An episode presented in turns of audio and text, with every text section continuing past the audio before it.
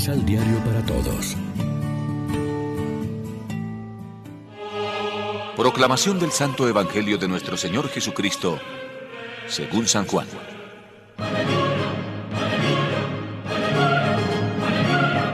En verdad les digo, quien no entra por la puerta al corral de las ovejas, sino por cualquier otra parte, es un ladrón y un salteador. Pero el pastor de las ovejas entra por la puerta. El cuidador le abre y las ovejas escuchan su voz. Llama por su nombre a cada una de sus ovejas y las saca fuera del corral.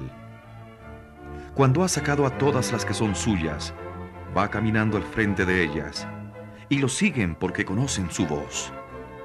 A otro no lo seguirán, más bien huirán de él porque desconocen la voz del extraño.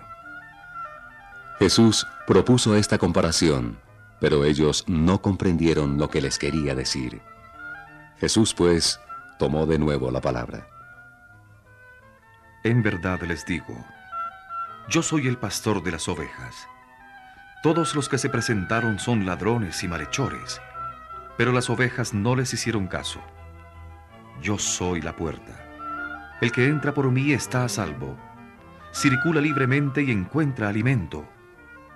El ladrón entra solamente a robar, a matar y a destruir. Yo, en cambio, vine para que tengan vida y sean colmados. Lección Divina Amigos, ¿qué tal? Hoy es lunes 26 de abril y a esta hora, como siempre, nos alimentamos con el pan de la palabra que nos ofrece la liturgia. Jesús usa de nuevo el simbolismo de la puerta, aplicándolo a sí mismo.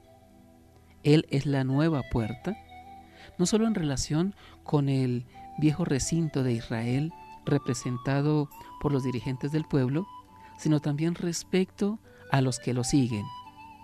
A los primeros les recuerda su legitimidad de ser Él, el único acceso a las ovejas, pues es el Mesías dispuesto a dar la vida por ellas. Para mantener la relación con el rebaño no se accede a través del dominio y de la prevaricación, sino adoptando la actitud del que da la vida. Sus palabras son una clara invitación a cambiar el modo de pensar y de relacionarse. La metáfora de Cristo como puerta nos sitúa ante el siempre actual dilema de aceptar o no a Cristo como el camino y el único mediador que da sentido a nuestra vida. Cuando buscamos seguridad y felicidad o tratamos de legitimar nuestras actuaciones, ¿es Él en quien pensamos y creemos?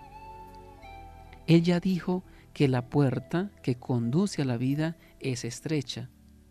Tratamos nosotros de buscar otras puertas más cómodas, otros caminos más llanos y agradables, o aceptamos plenamente a Jesús como la única puerta a la vida.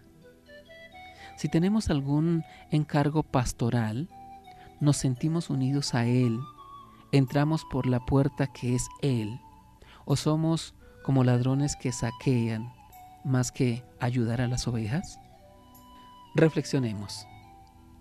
¿Eres tú también en tu comunidad y en tu familia una puerta no para encerrarte, sino para permanecer abierto a la comunicación fraterna y dejar pasar el amor y la confianza? Oremos juntos. Jesús buen pastor, que nos llamas por nuestro nombre propio en el bautismo, concédenos la gracia de escuchar y seguir siempre tu palabra de vida. Amén. María, Reina de los Apóstoles, ruega por nosotros.